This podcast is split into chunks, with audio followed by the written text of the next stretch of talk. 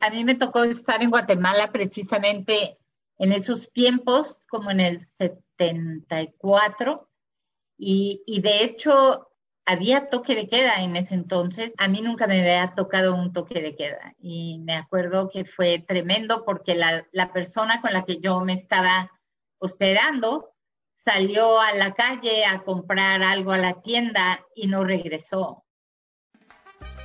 Estás escuchando Latinas a Bordo con Valeria de México, Genesis de Guatemala y Miriam de Perú.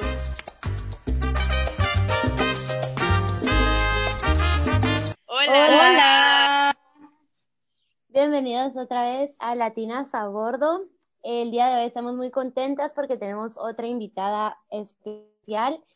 Eh, hoy nos acompaña Laura Silván, que es antropóloga y estuvo presente en algunos movimientos que se llevaron en los 70 entonces creemos que va muy acorde al tema de hoy porque planeamos hablar, hacer como un poco una comparación con los movimientos sociales de antes y los de ahora, entonces estamos muy emocionadas de escuchar su, su punto de vista. Sí, también más porque ahorita nosotras como que nos estamos interesando pues en los movimientos sociales y queremos aprender y creo que a veces como que la historia se repite, entonces nos interesa mucho como escuchar cómo eran esos movimientos antes, hace 50 años y qué tanto han cambiado y qué tanto pues se siguen luchando por las mismas cosas. Entonces pues muchas gracias por estar aquí, Laura. Gracias a ustedes por animarse a invitarme a su interesante podcast. Y pues lo primero que me gustaría preguntarte, eh, y también como para darle un, un poquito de contexto a los que nos estén escuchando, porque no sé si todos sepan, pero pues de lo que yo tengo entendido como las décadas de los 60, 70, como que se caracterizaron mucho por como pues esto de los jóvenes como muy involucrados en, bueno, aparte como de los hippies, eso que también se tiene relacionado un poco, que creo que también va de la mano con los movimientos sociales, como que esa década pues es famosa por, por esto, que había muchos jóvenes como protestando en las calles, en México por lo menos yo sé de, pues que fue lo del 68 y en otros países otras cosas, pero como que nos cuentes un poquito de por qué como esa época es característica por eso o como que qué estaba pasando en el mundo o algo así. Bueno, pues les, platico un poco también como, como, como yo viendo hacia atrás, ¿verdad? O sea, eh, las cosas se veían de una manera cuando las estábamos viviendo, ¿no? Con, con un poco con unos tapaojos así de no darnos cuenta que estaba sucediendo en otras partes. Entonces, para mí es ahora ya volteando para atrás, pues las cosas se ven de, de, de otra, de otra forma. Entonces, de alguna manera, les platicaré un poquito de cómo se ve de aquí hacia atrás y un poco cómo se vivía en el momento de, de, pues de esos tiempos, ¿no? También, y vamos a hablar del, de 1968, 1970, 72, todos esos años que además son resultado de cosas que ya venían pasando desde principios de los 60 y finales, incluso de los 50. Entonces, ¿qué venía pasando en, en, en, ese tiempo que hizo tanta, eh, tuvo tanta repercusión en tantas partes del mundo? Pues para empezar, estaba, estaba habiendo, yo siento como un movimiento muy fuerte sociopolíticamente en todo el mundo, ¿no? Esta cuestión del, del comunismo, por ejemplo, estaba eh, teniendo un momento de, de, de, de, aceleración, sobre todo en América Latina, ¿no?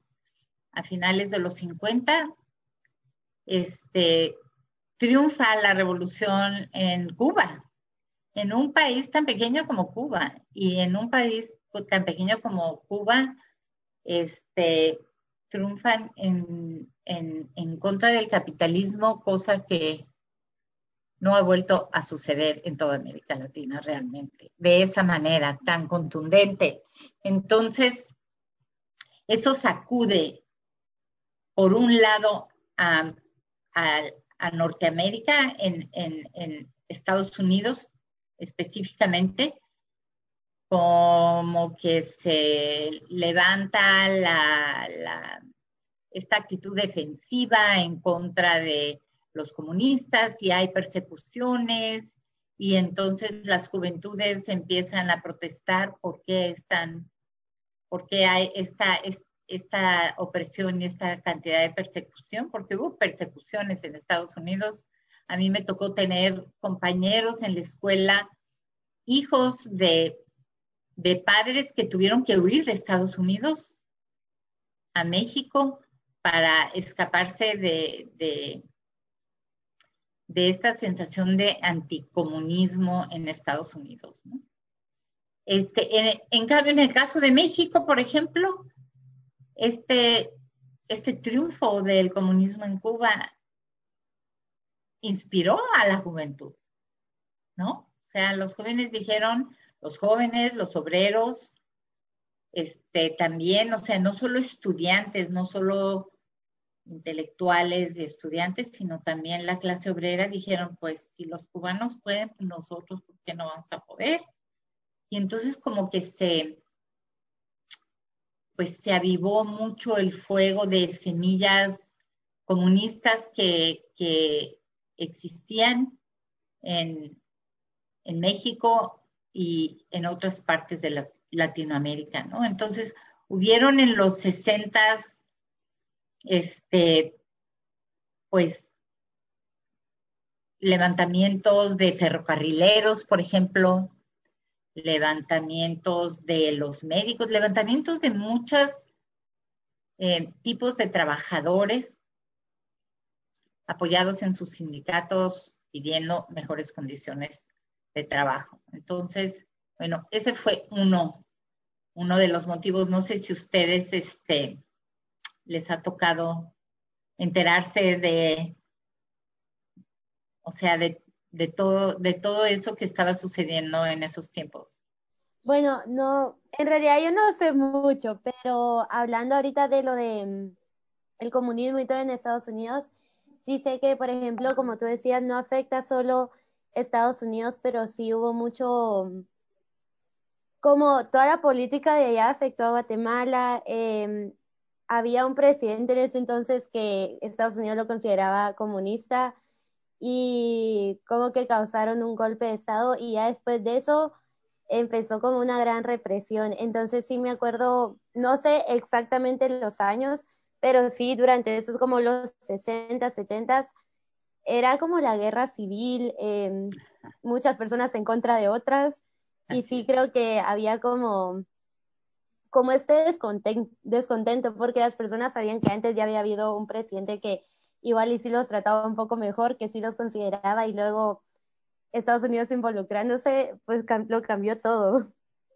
Así es, a mí me tocó estar en Guatemala precisamente en esos tiempos, como en el 74, y, de hecho, este, había toque de queda en ese entonces, digo, me imagino que en Guatemala ha habido toque de queda en muchas, en muchos momentos de su historia, pero a mí, nunca me había tocado un toque de queda. Y me acuerdo que fue tremendo porque la persona con la que yo me estaba hospedando salió a la calle a comprar algo a la tienda y no regresó.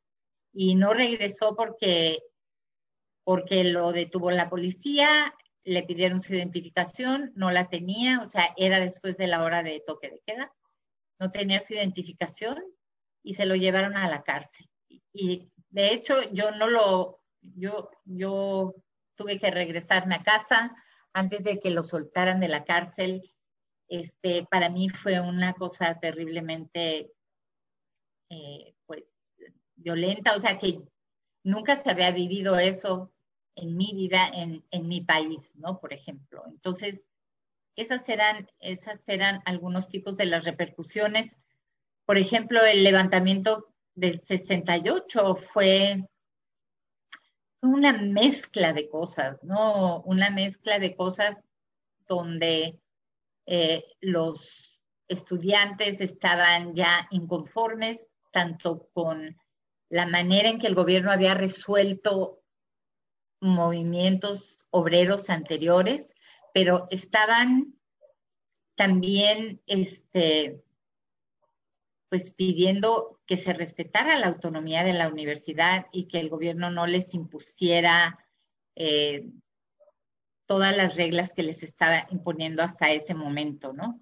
Aparte de inconformidad con las condiciones de maestros, pero también ya había como todo este ánimo, todo este espíritu de, de, tener, pues, contar con, con mayor igualdad, tanto entre las clases sociales como, como más poder de decisión y sobre todo en el ámbito universitario, ¿no? Decisión de cómo manejar la universidad, de cómo deberían de ser este, las, pues los programas de estudio.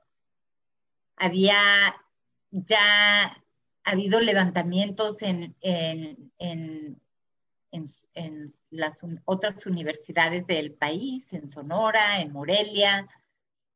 Y bueno, esto me imagino que en muchas partes de América Latina ya se, ya se imaginan cómo, cuál, cuál fue el resultado, ¿no? Que hubo una, una matanza tremenda de Nunca se ha sabido a ciencia cierta cuántos estudiantes, pero está entre los miles de estudiantes. Entonces, bueno, no solo estudiantes, estudiantes, este, personas que caminaban por la calle, eh, mujeres, personas que vivían en los departamentos donde los estudiantes se fueron a refugiar, porque toda esta manifestación se dio en una plaza pública donde había pues edificios, con viviendas.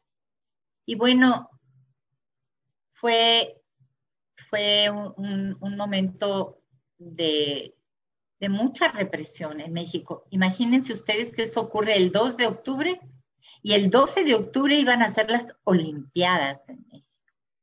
Entonces el gobierno también quiso aplastar este movimiento estudiantil para que todo estuviera en paz cuando llegaran las Olimpiadas. Fue verdaderamente tremendo.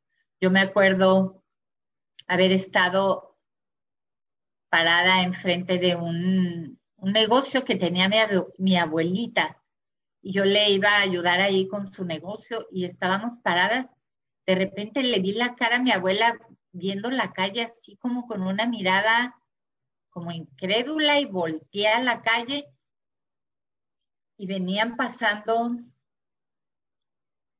estos tanques de guerra del ejército, un tanque tras otro tanque tras otro tanque, con soldados armados arriba, camiones enteros llenos de soldados uniformados, armados. Fue este realmente un momento tremendo. Yo estaba en la preparatoria, entonces yo no, yo no participaba de las revueltas, o sea, de las manifestaciones y de estas cosas, porque pues estaba yo, tenía yo 15 años, pero fue muy, muy impactante que los primeros días no se supo gran cosa. Y eso es una cosa bien diferente. Eso nunca pudiera ocurrir el día de hoy. O sea, ellos pudieron ocultar, o sea, ellos me refiero al sistema, al Estado, pudieron ocultar, ah, pues sí que hubo una manifestación y un poco así como que no pasó mucho, no pasó nada, no se preocupen, todo está bien. Llegaron las Olimpiadas, empezaba como que a, a, a salir un poquito de información aquí, un poquito de información allá, pero muchos medios decían que no, que no era cierto, que no, creyéramos todo lo que estaba diciendo la gente, que eran exageraciones. Y poco a poco fue muy lentamente que nos pudimos dar cuenta de la magnitud de la violencia que se había, este, pues que se había desatado en la plaza, se llama la Plaza de las Tres Culturas, que es un espacio muy grande ahí en el centro de la Ciudad de México.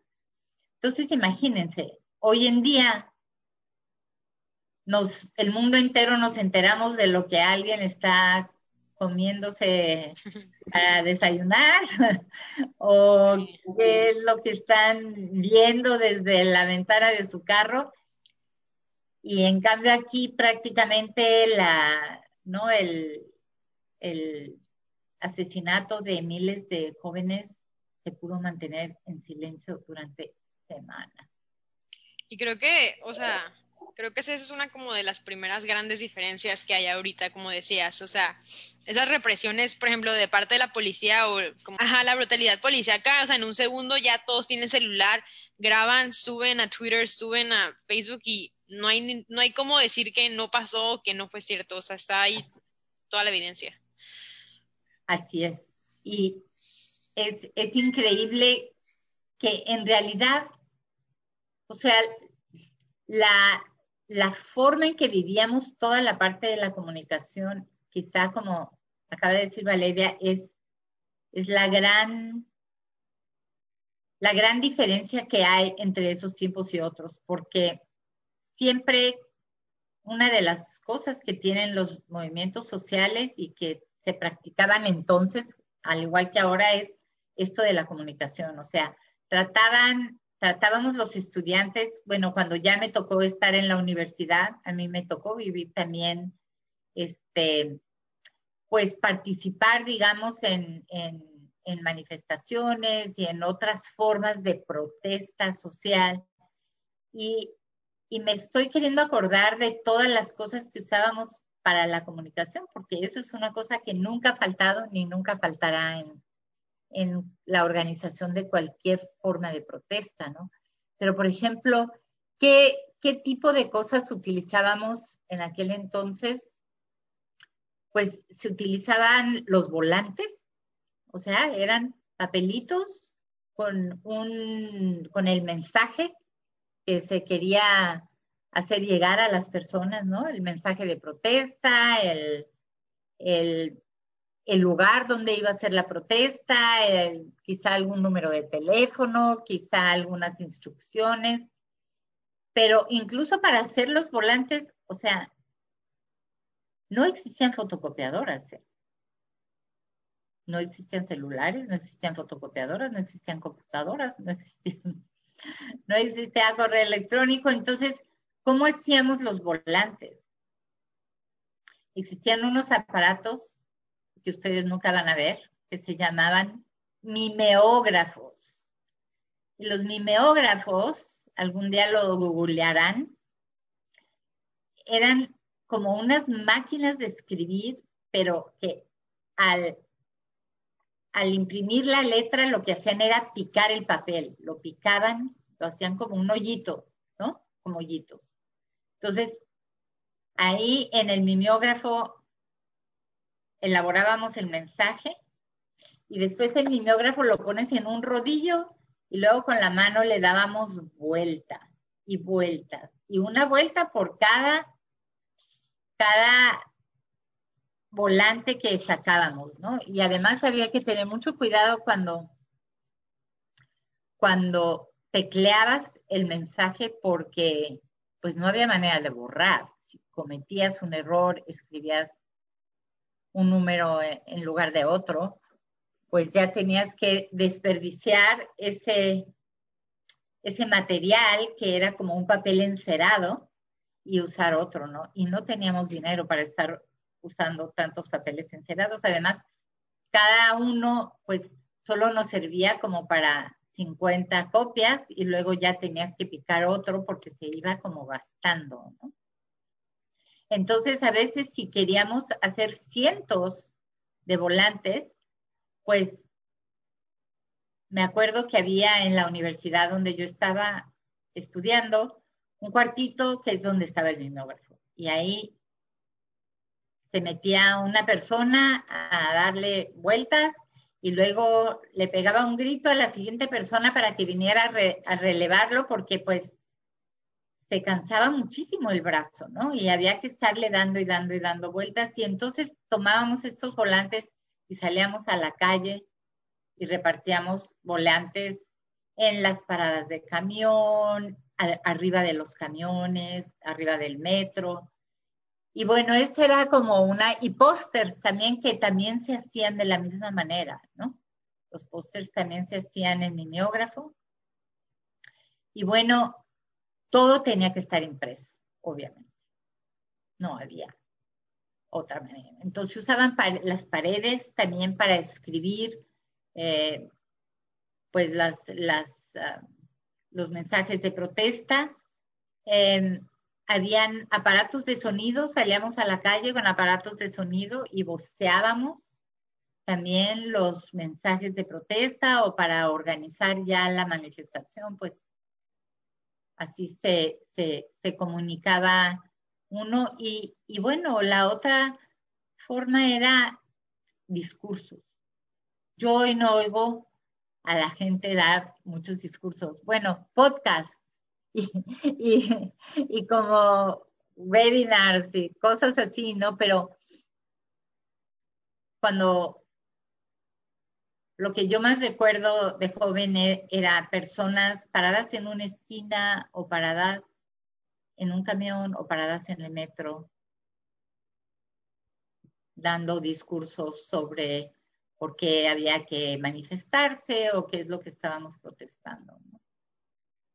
¿No? Esos eran nuestros medios de comunicación, pero...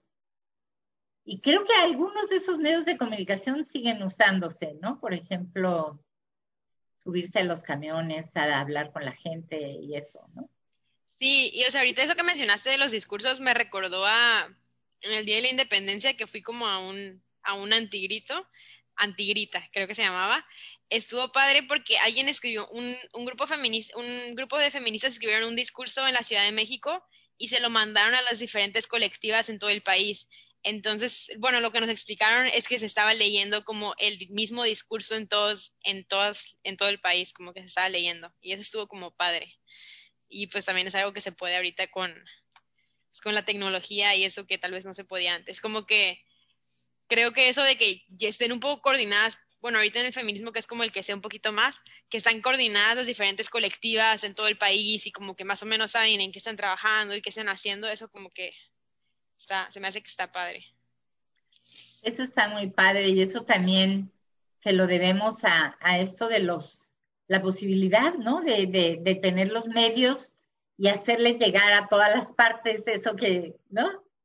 Eso que se, que se quiere, este, que se quiere comunicar, ¿no? Y yo creo que, sin embargo, yo creo que todas estas luchas y todos estos movimientos sociales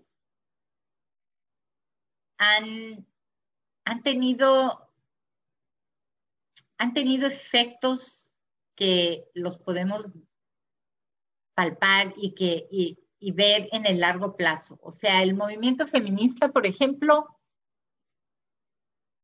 hoy no, no tendría la fuerza que tiene si no fuera por todo lo que se hizo hace 50 años, ¿no? Creo que creo que el movimiento feminista ha logrado muchas cosas para las mujeres. No sé, no, no creo que en, en los tiempos en los que yo viví el feminismo, no estoy segura que tres mujeres como ustedes, a la edad que tienen ustedes, habrían tenido la oportunidad de subirse a un barco y de hacer o de ir a la universidad a donde fueron ustedes. ¿Sí me explico? Digo, a la escuela donde fueron ustedes. O sea, el feminismo ha sido un, un verdadero, ha tenido un verdadero impulso que ha ayudado muchísimo y claro que hay mucho más por hacer, ¿no? Pero no estaríamos las mujeres donde estamos el día de hoy si no hubiera sido por todo lo que han venido haciendo las mujeres desde hace 100 años. Sí, me parece como re importante esto de apreciar lo que los movimientos han ido haciendo desde antes, pero además de apreciar, darnos cuenta que por eso mismo nosotros estamos aquí y que por eso mismo nosotros tenemos que, tenemos que seguir involucrándonos, porque yo creo que igual viene por mucho esto de la interseccionalidad, que pues si yo estoy bien aquí, no me importa si los demás no están ahí. Y, o sea, siento que es importante darnos cuenta que mucho de lo que nosotros tenemos ahorita no estaba, pero no por el hecho de que ahorita estemos como en la mejor posición que hemos estado en la historia, significa que la lucha terminó aquí, pues, y creo que ahí es el problema, porque muchas personas dicen, ah, pues yo ya estoy bien y ahí, ahí me quedo, pero hay muchas otras como partes de nuestra identidad, creo yo, es que digo eso porque justo escribí esto en un papel, pero hay muchas partes de tu identidad que siguen opresas y que tal vez tú no te has dado cuenta, pero no significa que el problema ahí ya terminó. Así es, mucho por hacer, mucho por hacer como mujeres, mucho por hacer como seres humanos, mucho por hacer como estudiantes, mucho por hacer como trabajadores, o sea, hay, hay un, un infinito campo para la, para la, para la mejora, para la paz, para la educación, para todas las cosas de las cuales o sea, que podemos aspirar los seres humanos, ¿no? Aún los que tenemos enormes privilegios, como dices tú, Génesis, me da mucho, mucho gusto ver que, o sea, aún nosotros mismos, aún nosotras privilegiadas, ya no se diga el 95% del mundo que no tiene ni la mitad de los privilegios que tenemos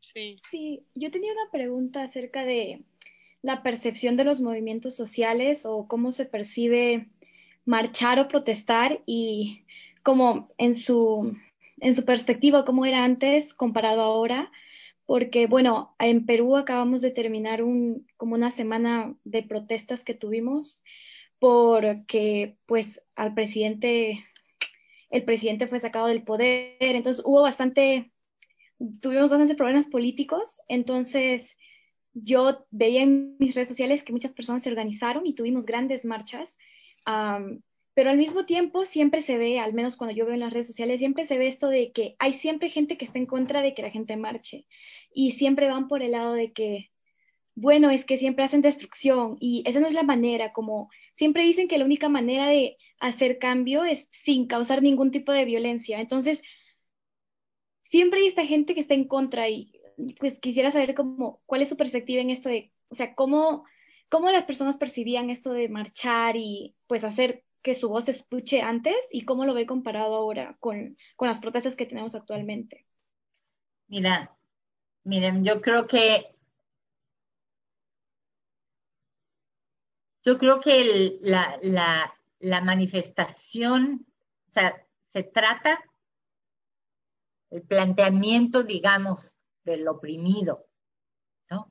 Es la manifestación, la manifestación política, la manifestación política pacífica, como un medio de expresión, como un último recurso, bueno, no un último recurso, pero un recurso que se usa cuando el gobierno o la sociedad no ha sabido responder ante otras formas de expresión, ¿no? O sea, si ya el pueblo, sea de quien se trate, el pueblo, las mujeres, o sea, la parte ofendida, digamos, o la parte que busca expresión, ya ha pedido, ha solicitado, ha escrito, ha rogado y no se le ha escuchado,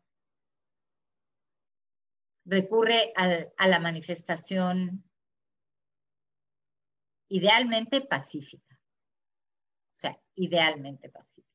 O sea, la idea es que sea una forma de expresión, no una forma de violencia. Ahora, se tornan violentas las manifestaciones cuando de muchísimas formas.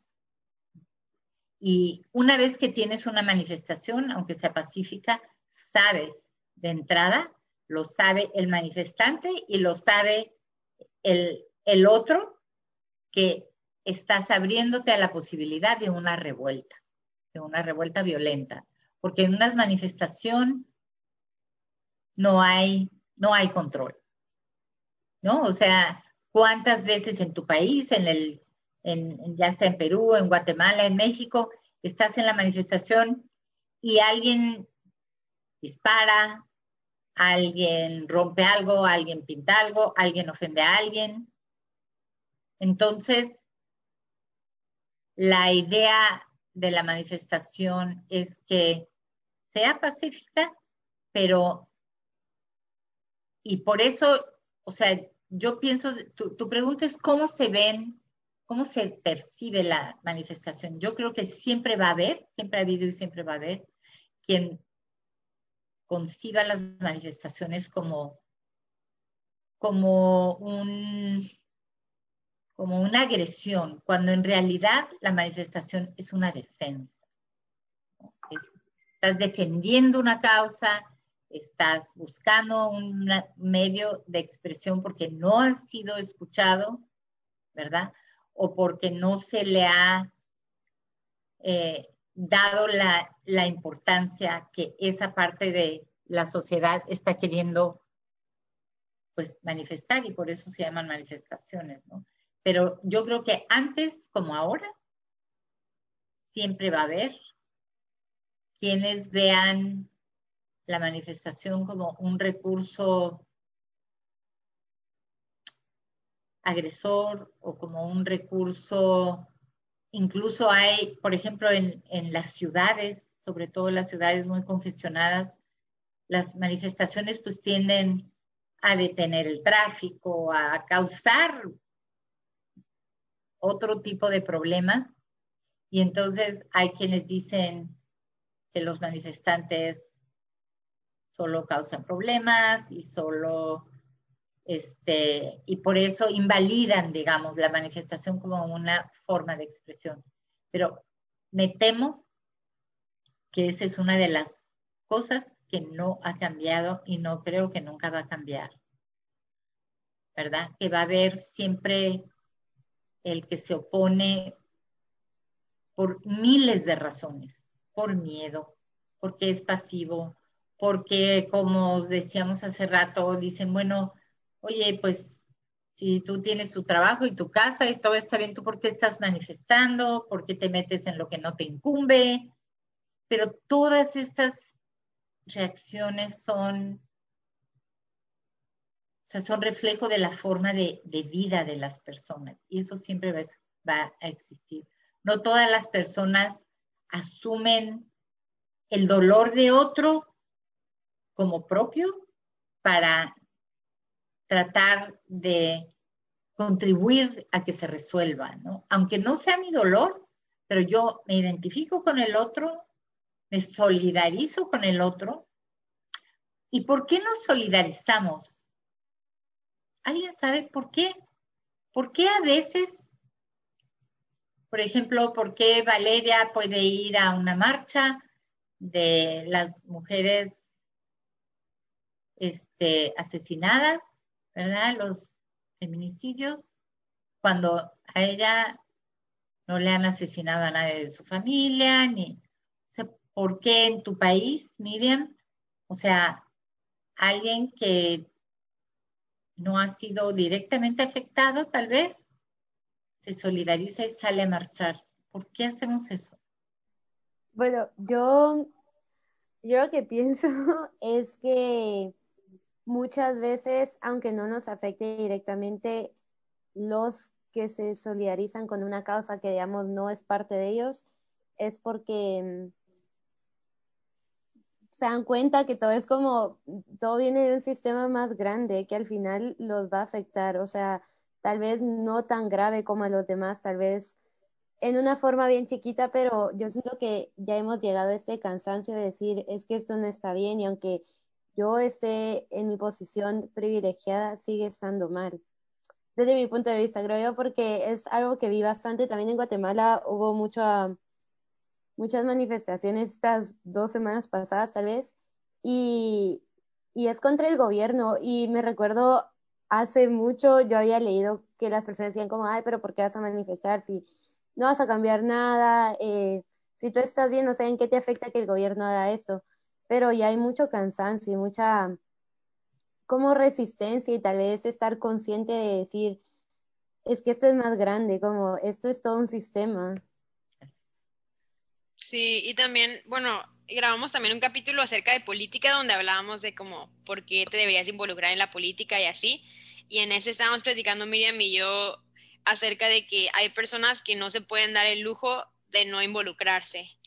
Y, y creo que eso también como que es muy cierto.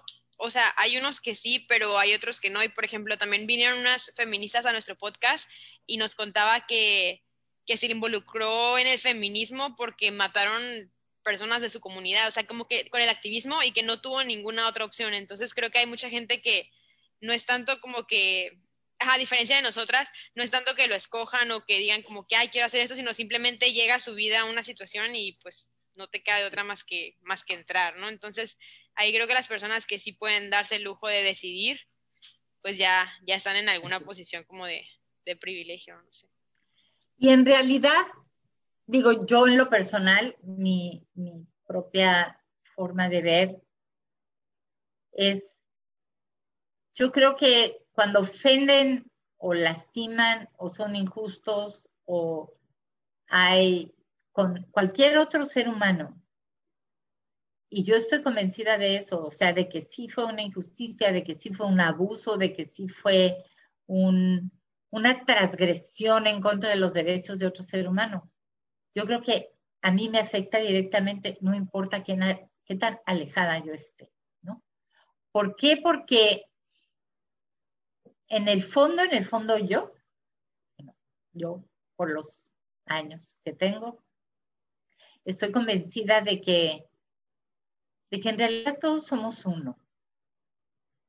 O sea, una ofensa a Miriam, a Génesis, a Valeria, es una ofensa a mí es una ofensa a mi humanidad.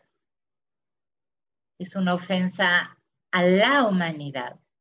Y la humanidad somos una, una sola, todos. No tengo acceso, ni tiempo, ni manera de estar en todas las marchas y en todas las manifestaciones, pero las que tengo a la mano y, o sea, trato de, ¿no?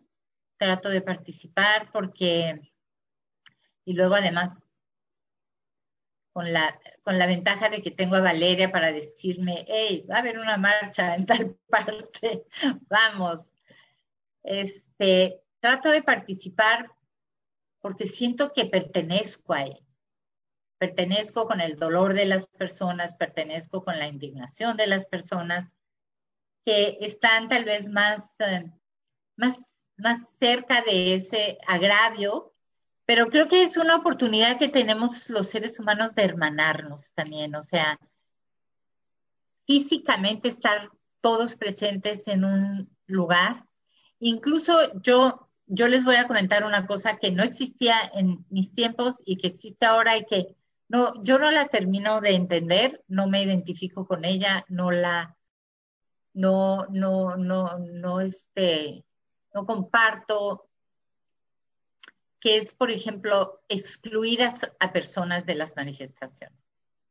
Por ejemplo, aquí en algunas manifestaciones feministas se ha excluido a los hombres y, no se les deja participar. Y para mí la manifestación justamente es esa oportunidad de, de,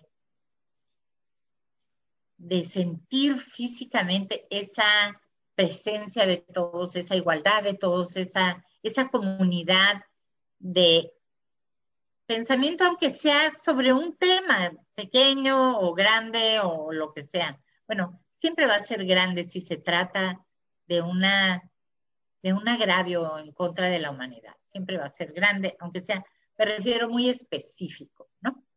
Que si es las mujeres o que si es como ahorita en el caso del Perú, esta situación política tan, tan, tan seria, tan complicada, este, cualesquiera que sea, yo creo que una de las cosas de las que se tratan las, las manifestaciones es de esta de este sentimiento de comunidad, de que todos estamos detrás de una misma cosa, ¿no? De que todos estamos con una misma voz, de que todos estamos en un mismo lugar, de que todos estamos marchando al mismo ritmo, yo creo que para mí para mí la, la manifestación de esa manera, ¿no? Así física de ir, una marcha, una cosa, siempre me, me, me parece que es, es una expresión bien bonita, bien interesante de, de cómo comunicar muchas cosas sin necesariamente usar las palabras, ¿no? El simple hecho de toda la presencia de todos ahí, ver esas muchedumbres, ver a todo el mundo juntos, ver que todos estamos ahí por lo mismo.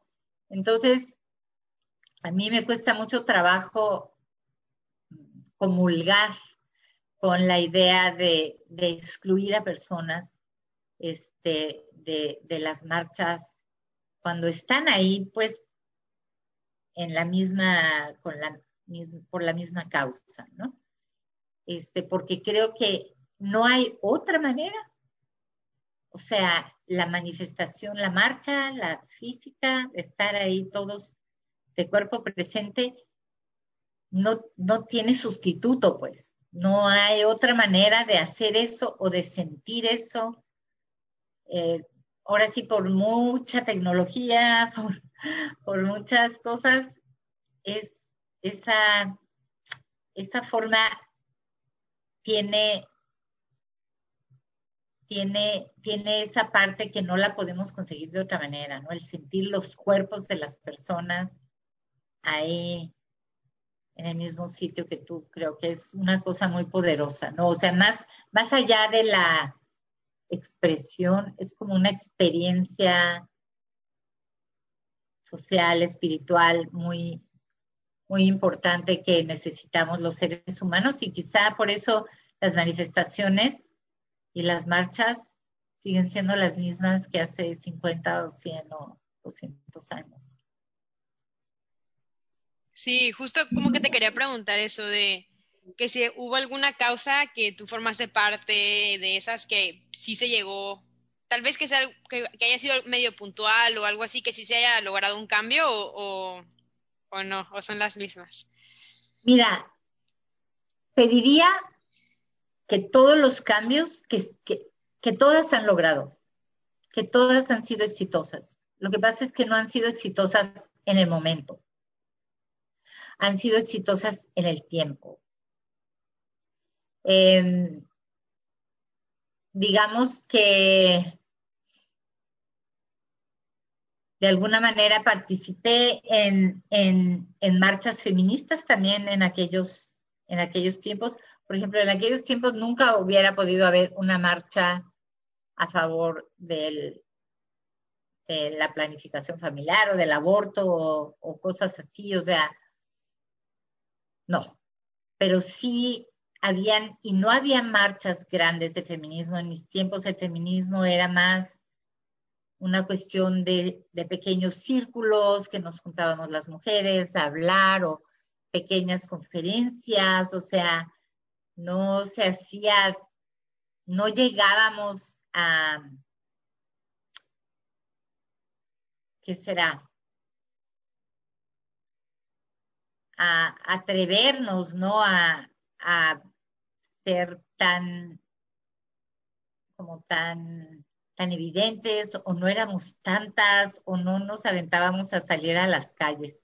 ¿Pero era como, era como secreto o, o cómo se esparcía no, la voz? No, no era, no, no, era secreto, pero era como, oye, te invito a una plática, vamos a, no va a hablar fulanita y, y vamos a juntarnos, o, o sea, en la escuela nos juntábamos formalmente así por invitación o informalmente así en el campus, en, en lo que sea, hablar. Había, había había hombres que se atrevían a hablar con nosotras acerca del feminismo, había algunas de nosotras que nos atrevíamos a hablar con los hombres, pero todavía estaba como, por lo menos en los círculos donde yo estaba, era como, como petit comité, pues, o sea, éramos, éramos círculos más o menos de discretos números, tal vez el Día de la Mujer había como, ahí sí salían más personas con más, este, con una voz más fuerte. Yo me acuerdo que una, una persona que resultó convertirse en una de las feministas más famosas de México, que es Marta Lamas, estuvo en la escuela conmigo. Ella fue una de las personas que me introdujo a mí al feminismo. Este, y ahora es una de las de los íconos mexicanos. Este, pero y me tocó ver cómo ella transmitía su mensaje. Yo en esos tiempos era una feminista aprendiz.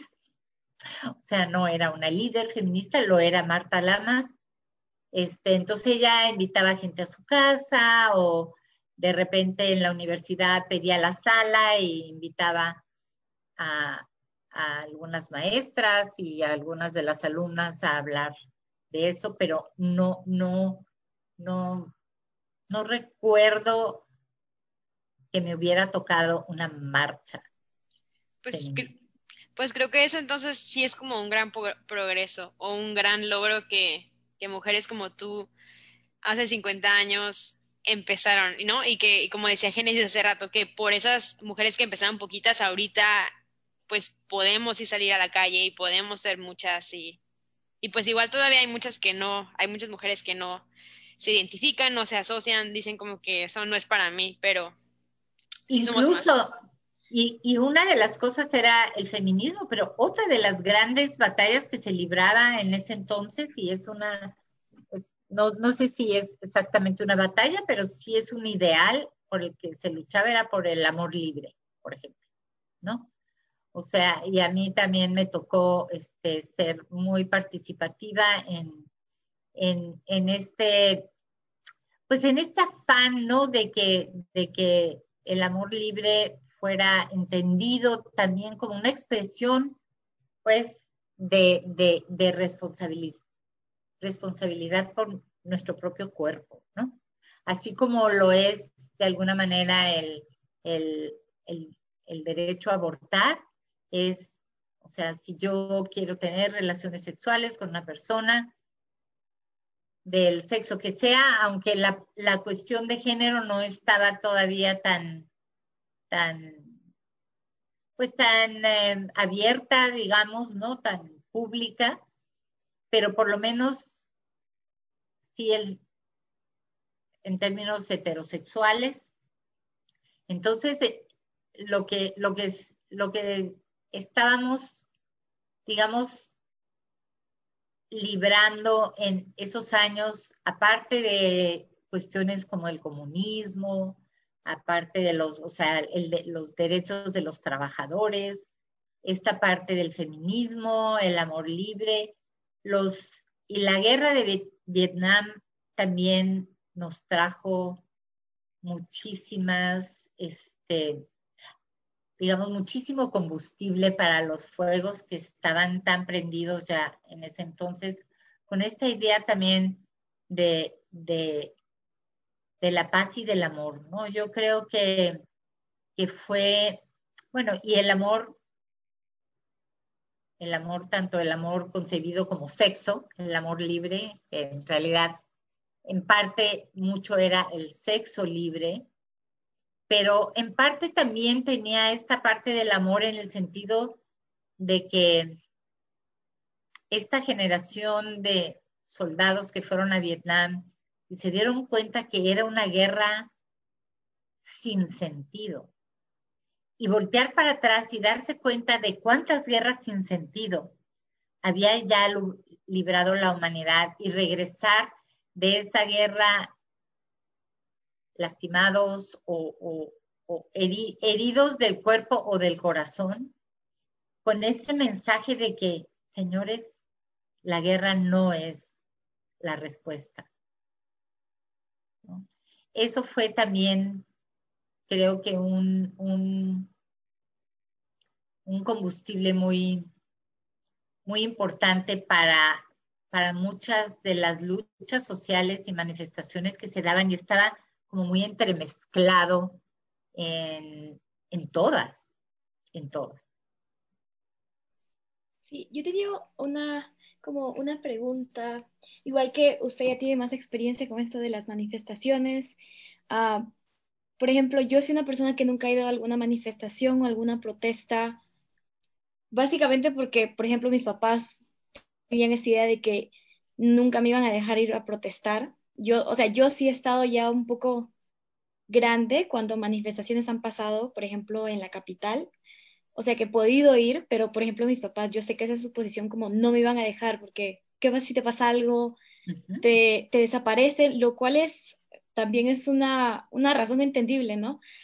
es una razón muy entendible. Muy entendible, sí. Y, pero al mismo tiempo, pues ahora que también estoy lejos con lo que acaba de pasar en Perú, eh, me sentía frustrada porque no sabía qué hacer. Y yo sé que, obviamente, si hay la oportunidad de salir a, a marchar, a protestar de manera física, pues se puede ir, pero personalmente yo estaba lejos y no sabía qué hacer. Lo que hice, bueno, era compartir tanta información como podía, pero nuevamente creo que hay muchas personas también en mi posición, ya sea que están en, pues lejos de tu realidad, de donde están pasando las cosas, o simplemente no tienen un soporte que pues les apoye igual a ir a una marcha. Yo he visto en redes sociales, con lo que pasó en mi país, muchos jóvenes de mi edad decían, no voy a salir a marchar porque mis papás me están diciendo que me van a botar de la casa si voy a marchar.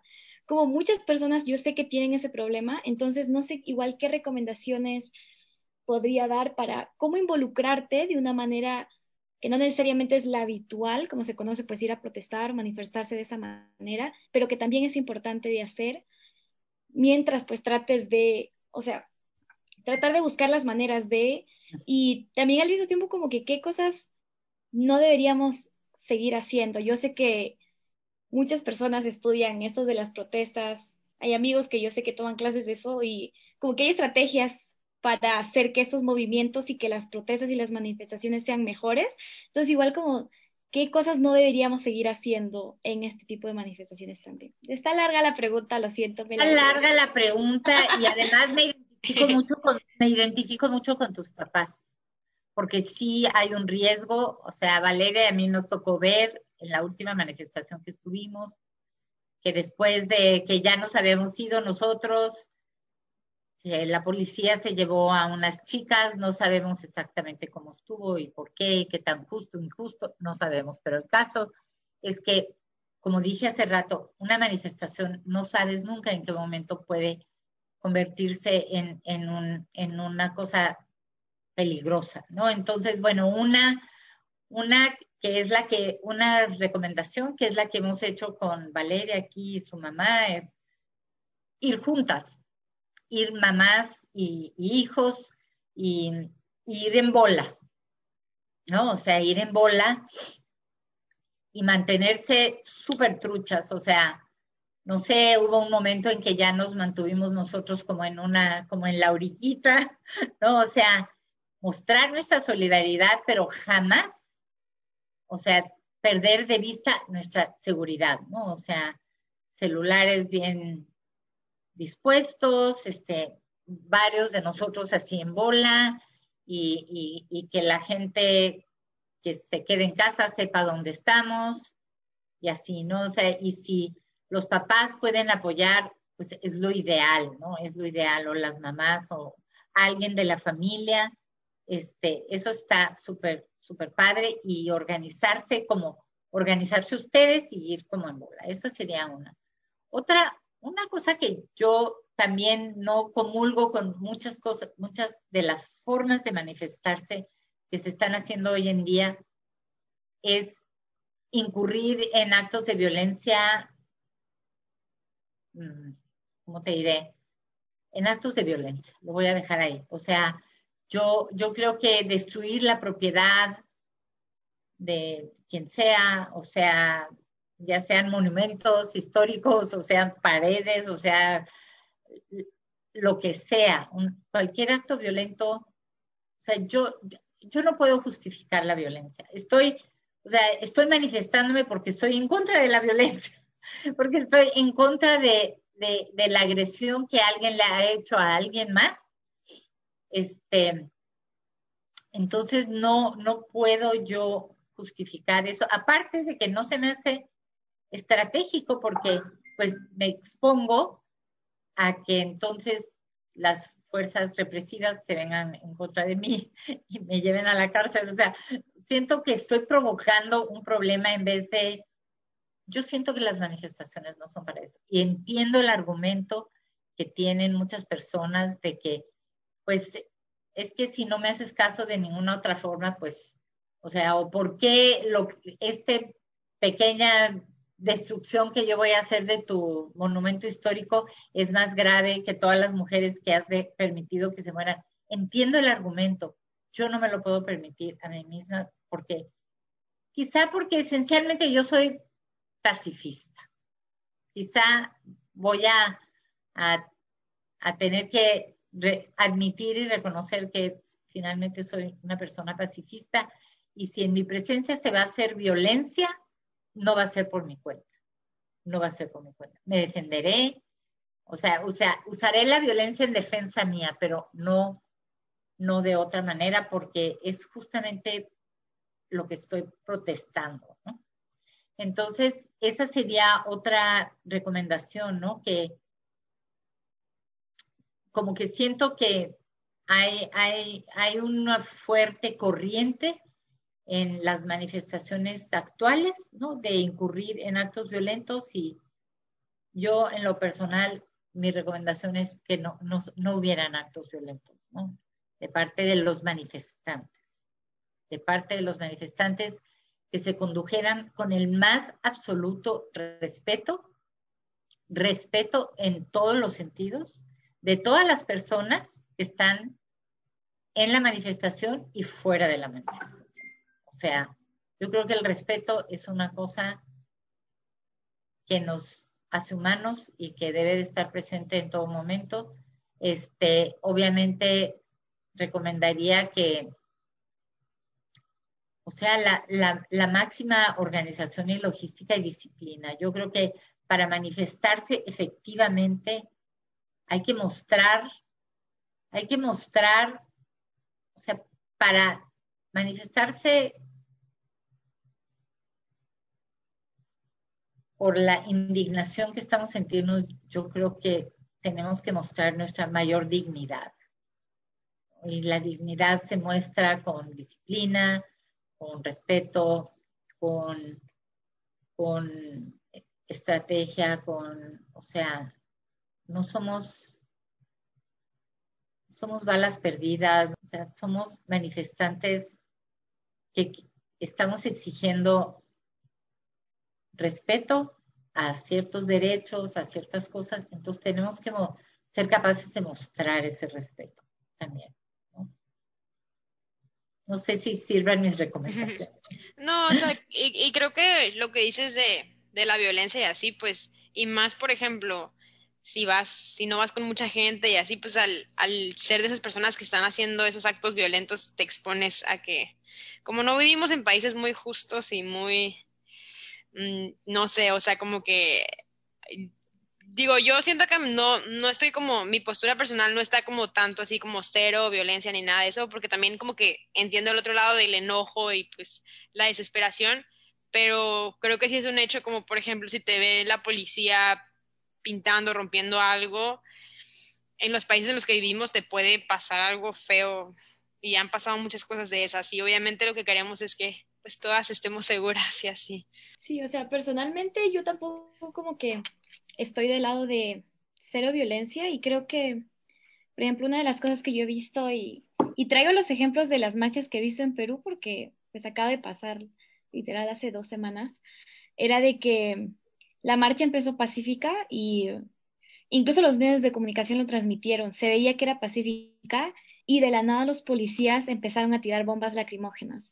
Entonces yo como estaba yo sentí que mi, mi, papel ahí era publicar todas las historias, porque veía cada historia y empezaban a decir, a través de Facebook, Instagram, decían cierta, como que en cierta calle están que nos tiran bombas lacrimógenas, ni se acerquen por ahí, como desvíense para otro lado y así. Entonces, lo que los medios de comunicación mostraban, por ejemplo, dejaron de mostrar a la gente marchando pacíficamente y empezaron a mostrar a la gente defendiéndose de las bombas lacrimógenas. Entonces, bueno, se creó una narrativa de que, ah, la gente violenta, que solo usa la violencia, cuando en realidad era una, marcha pacífica. Entonces ahí también, como yo tengo esta confusión de Sí, yo también es, o sea, abogo porque todo sea pacífico y si yo, y cuando yo vaya a protestar, obviamente no ir con el ideal de ya estar agarrando mi piedra y tirárselo a los policías, pero al mismo tiempo, ¿cómo te defiendes cuando estás haciendo, lo estás haciendo de la manera correcta y de la nada hay represión policial y te empiezan a tirar bombas lacrimógenas y bueno, lo que yo veía era como la gente ya venía incluso preparada porque ya sabía que la policía iba a tirar esas bombas, como ya venía con todo lo que, ya sabían cómo desactivar las bombas, porque pues en las marchas, porque se supone que son pacíficas, no solo ves gente de mi edad o gente más grande, a veces van en familia y cosas así, o sea, a veces sí hay niños y bueno, también ahí ese es otro, otro tema, como por qué llevas niños a, la, a, la, a la protesta, pero al mismo tiempo hay esta narrativa de que hay, que todo sea pacífico, entonces ¿cuál habría el problema? ¿Cuál sería el problema de llevar niños? Pero obviamente siempre va a haber, siempre hay esta pues hay un riesgo. Hay riesgo, ¿no? Hay un riesgo muy grande, siempre. Sí, pero es, ah, no sé, yo también como estoy como, no sé exactamente cuál es mi posición porque creo que definitivamente debe haber algún tipo de defensa cuando la policía te está tirando algo o te está, o no sé, te empieza a disparar o algo así, como algo tiene que hacer la gente. En, en un mundo perfecto, una marcha perfecta, habría una estrategia bien pensada y decidida y practicada y ensayada de defensa.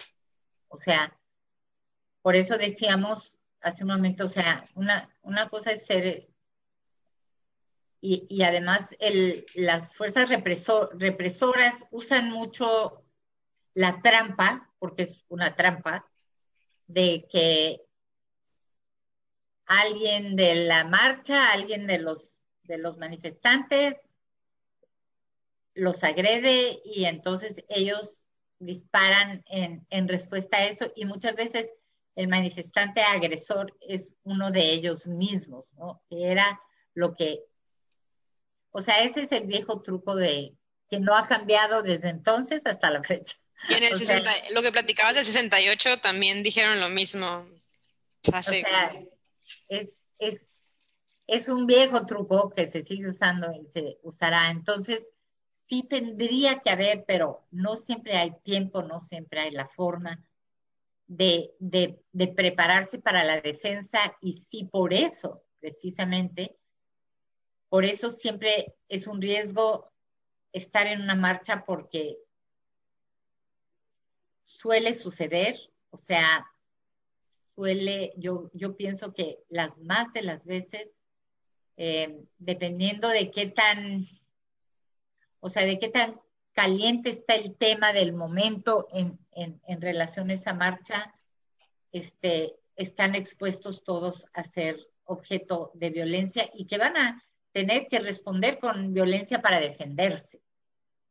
Entonces, ¿cómo eso, insisto, en un mundo perfecto, en la marcha perfecta, todos los manifestantes llevarían también no sé, protectores, este,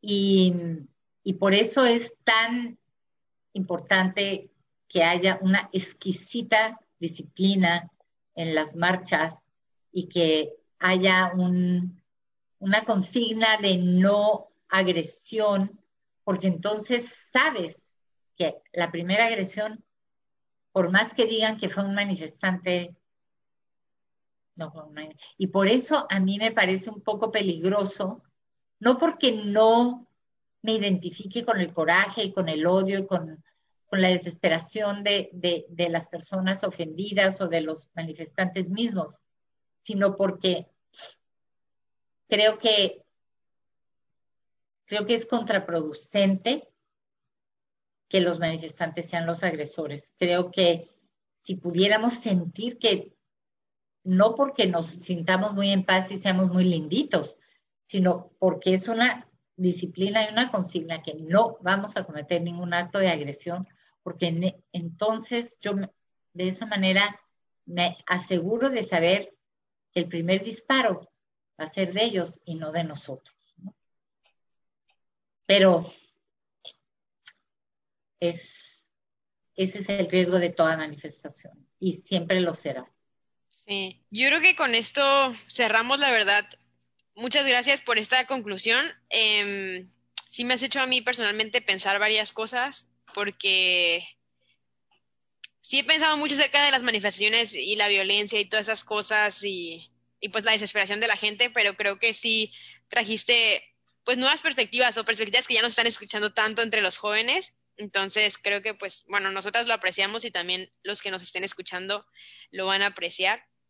Y pues de nuevo agradecerte de nuevo pues por ser invitada en nuestro capítulo. Es un tema súper interesante. Eh, yo personalmente soy muy fan como de escuchar eso, como las historias de antes y cómo se hacía antes para pues aprender de eso y no como hacer lo mismo y cometer los mismos errores. Entonces, creo que fue una plática muy productiva y pues muchísimas gracias. Bueno, pues yo, yo, yo quiero decir también para, ya para despedirme que me, me, pues me, me complace mucho que a ustedes les pueda interesar eh, el pasado. ¿no? O sea, y, y, no porque yo le quiera conceder una enorme importancia, sino que, que tengan la curiosidad, ¿no? También, y, y también el interés de ver qué se puede rescatar para su presente. Y espero que, que bueno, que algo, que algo sea rescatable y pueda ayudar a, a, a, a que entiendan de una mejor manera, no solo el mundo como tal, sino su relación con todas estas cuestiones que en cierto sentido han cambiado mucho y en otros sentidos no han cambiado tanto. Las felicito por su podcast.